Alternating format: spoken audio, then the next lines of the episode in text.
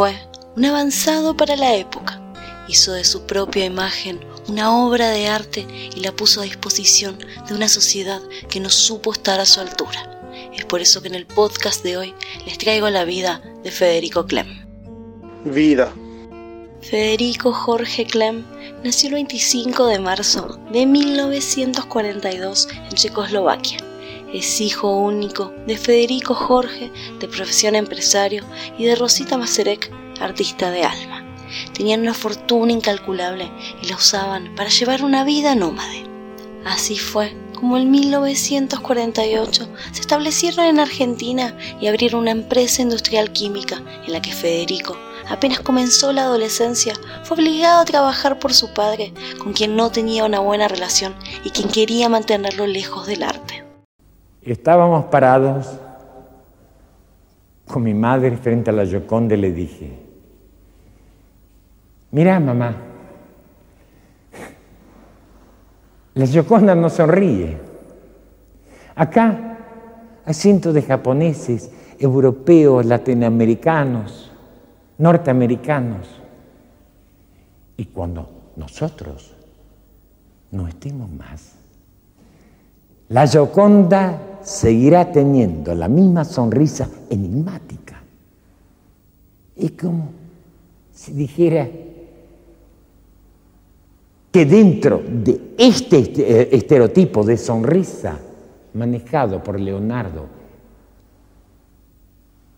que se mantendrá a través de los tiempos, está oculta esa pequeña seducción esa pequeña compasión frente al hombre que todavía no ha alcanzado la plenitud de su ser y que está en búsqueda de su belleza interior.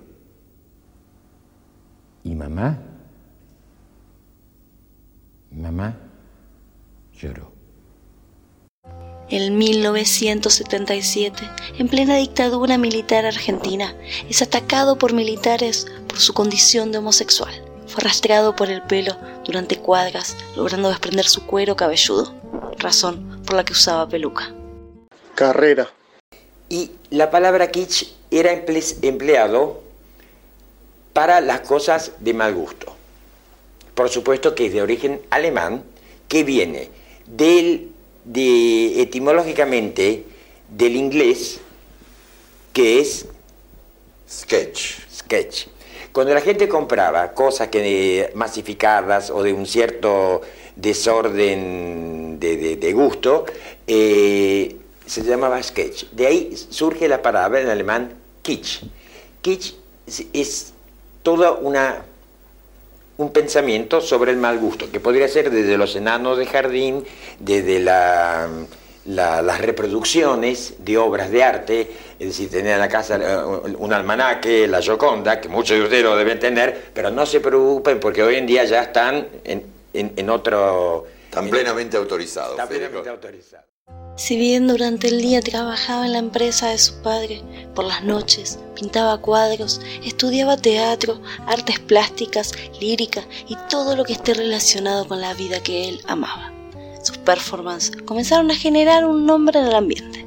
Actuó en Cemento junto a Katia Aleman y a Marta Minujín en las manifestaciones artísticas en el Instituto Torcuato de Itela a principios de los 80, desarrollaba muebles geométricos y comenzó con el género del video retrato.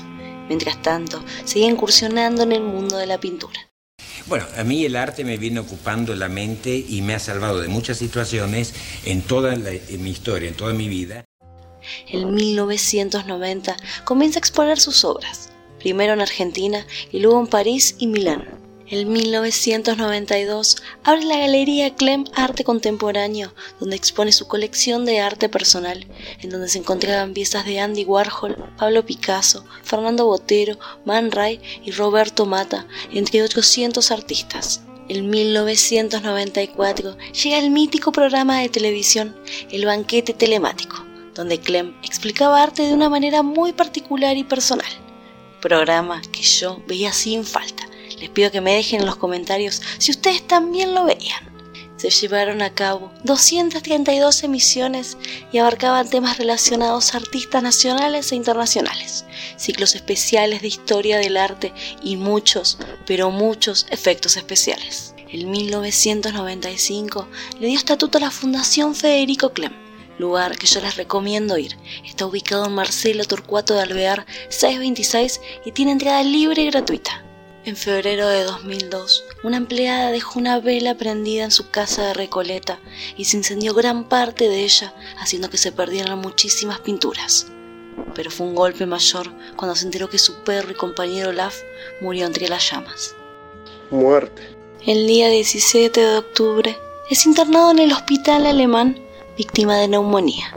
Permaneció internado 40 días hasta que finalmente, el 27 de noviembre de 2002, a los 60 años, Federico Clem muere víctima de neumonía. Su velorio se llevó a cabo en su fundación, donde lo despidieron cientos de amigos del medio y fans. Su cuerpo descansa en el cementerio alemán.